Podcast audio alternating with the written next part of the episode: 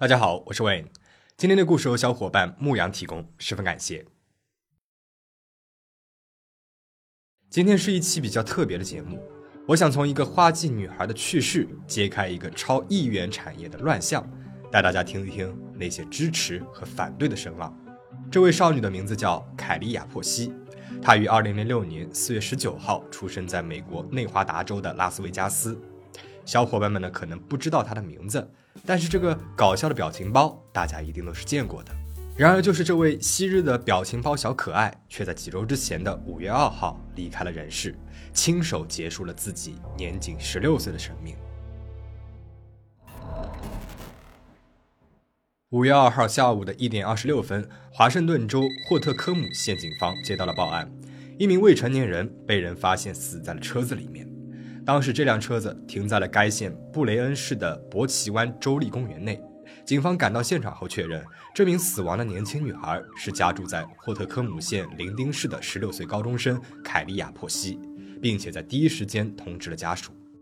到了第二天，凯利亚的母亲马西在 Facebook 上面发帖正式宣布了凯利亚的死讯。贴文当中说道：“我没有任何的语言和想法，一个美丽的女孩永远的离开了。”在我们为凯利亚哀悼的时候，请大家给我们一些隐私空间。我永远的宝贝。配图呢是女儿前一周参加学校舞会的照片。同日，凯利亚的家人向媒体发布公开声明：凯利亚一生参加过许多选美比赛，得过无数的桂冠和奖杯。她也是才华横溢的柔术软功杂技演员，并且已经跟随专业团队参加过巡演。她刚满十六岁，最近还入选了学校的啦啦队。她热爱飞行，除了想在演艺圈工作，还开始接受了专业飞行员的训练。遗憾的是，尽管她是有着大好前途的优秀少女，却在一个鲁莽又匆忙的决定之后，结束了自己的一生。为了保护未成年人的隐私以及尊重家属的感受，警方并没有公布她尸检的详细结果。但是可以确定的是，死亡原因是由绳子勒紧导致的窒息死亡。换句话说，凯莉亚是在自己的车子内上吊自杀的。这位有着大好前途的花季美少女到底是怎么样一个人呢？又是什么把她逼上了绝路呢？凯莉亚的母亲在年轻的时候当过模特，在秀场表演过，还做过空姐和舞蹈老师。凯莉亚是她和第二任丈夫所生的。也许是因为妈妈马西非常的爱美，她在凯莉亚还没有出生的时候就决定，如果有了一个女儿，就一定要让她参加选美。一般的儿童选美比赛呢，都会要求参赛者展示一项才艺，比如唱歌、跳舞等等。凯莉亚的妈妈则把目光瞄准了柔术软功。大家都知道，为了使身体能够达到极致的柔韧度，表演柔术的杂技演员们要从很小的时候就开始接受强度很高、痛苦极大的训练。比如十分有名的吴桥杂技团的小演员们，一般都是在八岁左右就开始训练了。然而，你听过一个月大的时候就被妈妈拉筋，三个月大的时候就开始拉伸训练的宝宝吗？据凯莉亚的妈妈说，她就是这样从娃娃开始就已经抓起她的柔术软功了。她说，早在小凯莉亚出生之前，她就已经决定要训练她的柔术，所以从凯莉亚一满月的时候，她就迫不及待地开始了。凯莉亚没有让母亲失望。五岁的她就在比赛当中，凭借着机灵可爱和身体高超的柔韧度征服了评委。十岁的时候，更是能够摆出让观众叹服的造型。小小年纪就已经是一位不输专业杂技演员的表演者了。当然了，台上每一分钟的表演都是台下用汗水换来的。当别的孩子都在玩过家家，享受着快乐的童年时光时，小凯莉亚已经在接受着训练。除了柔术软功，妈妈还为凯莉亚投资学舞蹈、学表演，斥资为女儿制装打扮。这一切的努力都是为了能够让她参加选美。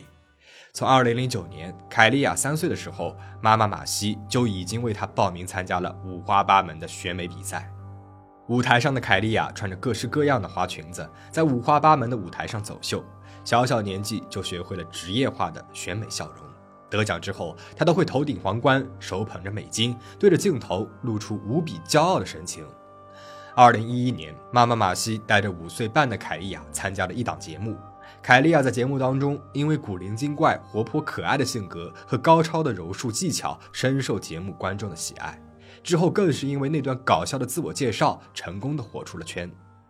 当他被问到为什么喜欢参加选美的时候，五岁大的小凯莉亚毫不避讳地说：“因为我喜欢赢，我喜欢赢大把大把的钱。”这个让凯莉亚出名的节目，就是曾引发舆论抨击浪潮的真人秀节目《小小选美皇后》。这档真人秀节目让无数观众看到，在光鲜亮丽的选美比赛背后，成人世界丑恶的生存法则和畸形的社会价值观，已经悄悄地渗透进了本该纯洁美好的儿童世界。小小选美皇后是一档由美国 TLC 电视台推出的真人秀节目。节目于二零零九年一月二十七日开播，在经历了七季，共播出了一百二十集之后，于二零一六年的十月停播。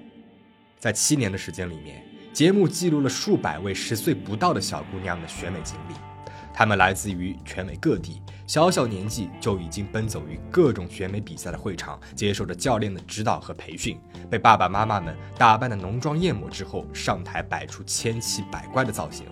在成人选美当中能够看到的抹胸晚礼服、紧身连衣裙，甚至是超短裙、渔网袜、比基尼这种挑逗性很强的服装，在儿童选美当中也是应有尽有。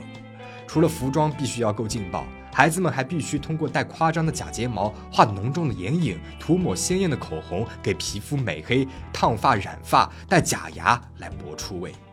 有一些教练和妈妈们，为了能够让孩子们的身材更具有成年女性的曲线，甚至为他们的泳衣缝制了厚厚的胸垫。另外一位妈妈则是火力全开，为了能够让女儿更加的贴近玛丽莲梦露的造型，给五岁的孩子垫了胸部和臀部。为了让孩子在漫长的拍摄当中始终处于精神饱满的状态，有一些妈妈不惜给孩子喝特制的选美药水，一种由红牛勾兑的功能性饮料。为了在竞争激烈的才艺展示当中拔得头筹，家长们除了让孩子们苦练才艺，还要教孩子们穿着暴露的衣服，做出各种搔首弄姿、性暗示意味极强的动作，以娱乐评委和观众。除了这些乱象之外，最让人难以接受的莫过于给儿童整容了。但其实这早就已经成为了儿童选美圈的普遍现象了。ABC 新闻在2011年就曾经报道过一名叫做凯瑞的母亲。她从女儿布莱特尼八岁起就开始给孩子注射肉毒杆菌素，目的就是为了去除她脸上的微小细纹。在接受《早安美国》节目采访的时候，布莱特尼为妈妈辩护说，是她自己要打肉毒素的。她用稚嫩的声音说：“我只是不喜欢，我只是觉得在小女孩的脸上有皱纹是不好看的。”在被问到打肉毒针疼不疼的时候，小女孩说疼，但是她早就已经习惯了。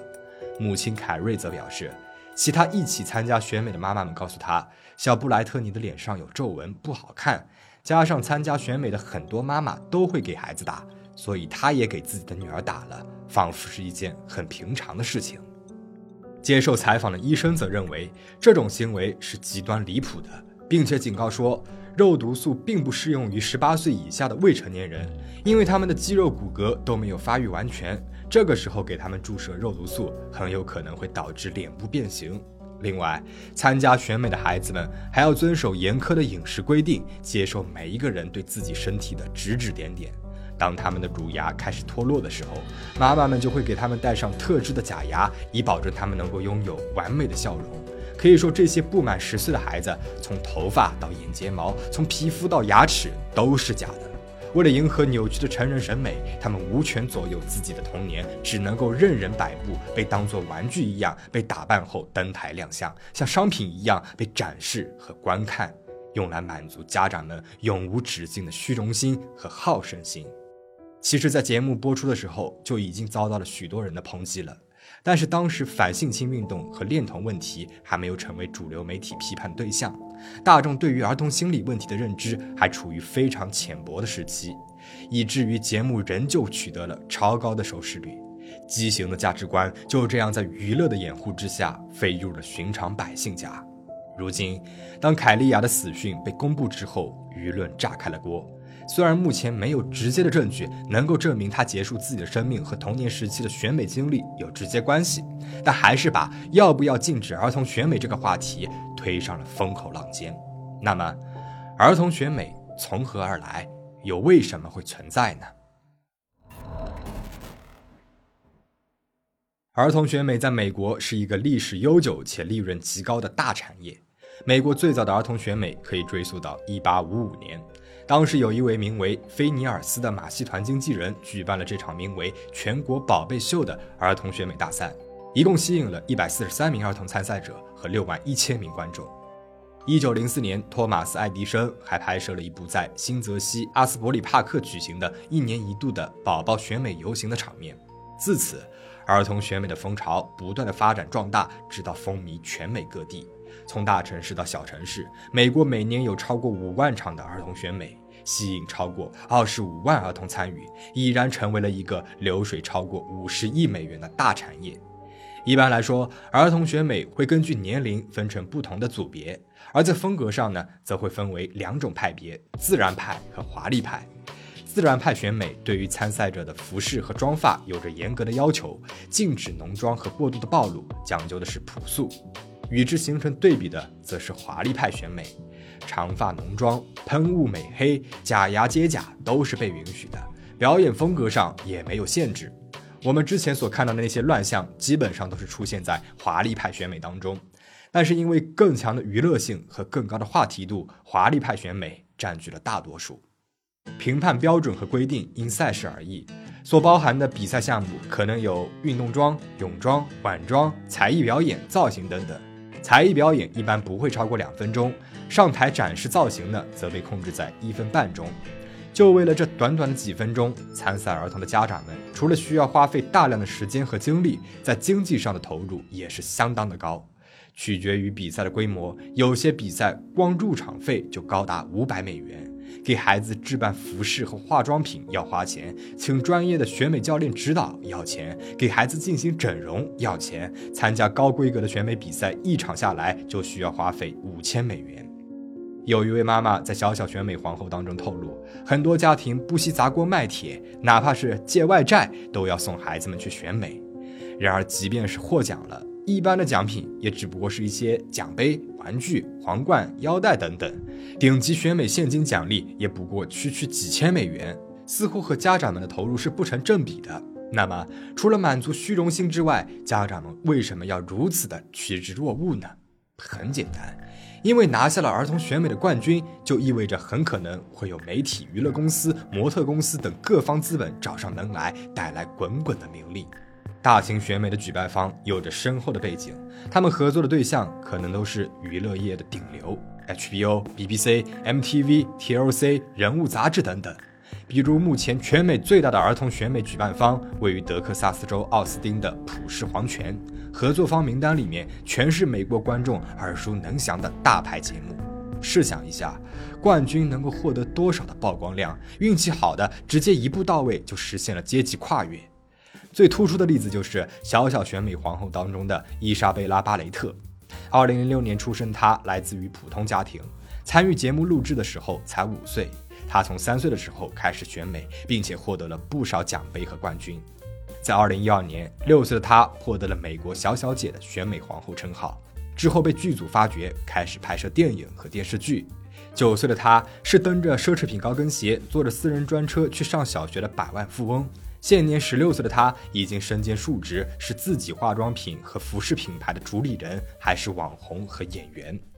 即便不能够像伊莎贝拉那样直接的跨入演艺圈，做一个童模总是没有问题的。据了解，在童模圈里面，童模进行服装拍摄的价格大多是一百元到五百元每套不等。一名成熟的专业童模，一天的拍摄量达到两到三单，每天拍摄两百套左右的服装。童模日入三万、年入百万的消息已经算不上什么新闻了。相比于一般家庭父母养孩子的常态，一些当红童模的家庭都是孩子养父母的，这就不难解释为什么有那么多的父母宁可负债也要投身儿童选美事业了。儿童选美是否应该被禁，一直是一个争论不休的话题。支持者们认为，女孩子们天生就喜欢玩变装游戏，喜欢穿上美美的裙子和高跟鞋，选美符合他们的天性。他们认为，选美比赛和音乐艺术比赛是一样的，儿童参加此类活动能够增强他们的社交能力，可以帮助他们认识更多同龄的朋友，提升自信心。同时接受舞台训练，能够让他们拥有良好的体态，帮助他们克服恐惧，也有助于孩子们学会如何面对输赢。除此之外，还有助于他们掌握何谓规则和公平，最终使孩子们在一大群的观众面前也能够保持镇定。孩子们从小就会从落选的经验当中学会懂得坚韧不拔的精神，转而挑战下一次的比赛。之后如果胜选的话，他们就会明白之前的努力不会白费。而更多的人则认为，儿童选美对孩子的身心健康是有害的，甚至是对孩子的剥削和虐待。这其中呢，也包括了很多儿童心理方面的专家和学者。早在2007年，美国心理学家协会就在文章当中指出，选美比赛会让参赛的女孩子们把自己看作是被人观看的物体，让他们错误地以为自身的价值仅仅取决于外表。这些女孩子们在潜移默化当中会完成自我物化的过程，用严苛甚至不现实的标准去审视自己的外貌，把自己往单一畸形的审美观里面套。有研究就表明，自我物化程度高的青少年会比其他人更加容易患上焦虑症和抑郁症，更加容易遭受近视障碍的困扰，陷入自卑的泥沼。选美比赛宣扬的根本就不是美，而是对女性的刻板印象，是极其肤浅的价值观。还没有判断能力的儿童，非常有可能在不知不觉当中就成为刻板印象的受害者，好像他们只有被打扮得像个娃娃那样，才能够获得旁人的称赞和喜爱。在小小选美皇后当中，我们可以看到很多的孩子都是被家长们逼着做不愿意做的事情的。比如，为了拥有完美的眉形，有一位妈妈让化妆师给自己五岁大的孩子用蜜蜡脱毛的时候，不小心撕扯下来了孩子娇嫩的皮肤。尽管小姑娘哭喊着让妈妈不要撕了，尽管可以看到小小的脸上已经发红，妈妈还是认为，既然是在参加选美，那么就必须让女儿看上去美。她还说自己一般都会把女儿按住，然后强行给她脱毛。而另外一位妈妈则高明一些，当女儿因为不舒服不想戴假睫毛的时候，她对女儿说：“如果同意戴假睫毛，就会给她买一只小猫咪作为奖励。”还有我们前面所提到过的给孩子整容的那些父母们，不知道是无知还是太想赢了，完全罔顾整容对孩子身体造成的影响。有人认为这就是在剥削和虐待儿童，这些家长的教育方式是极其的不道德。还有人认为，从始至终，选美父母们就没有把孩子当作是独立的个体去看待和尊重，他们把自己的需求强加给孩子们身上，通过让孩子参加比赛获得成就，间接的获取成就感，满足虚荣心。从这个角度来看，孩子就真的只是他们可以任意摆布、用来给人观看的玩偶了。这样长大的孩子，真的会健康吗？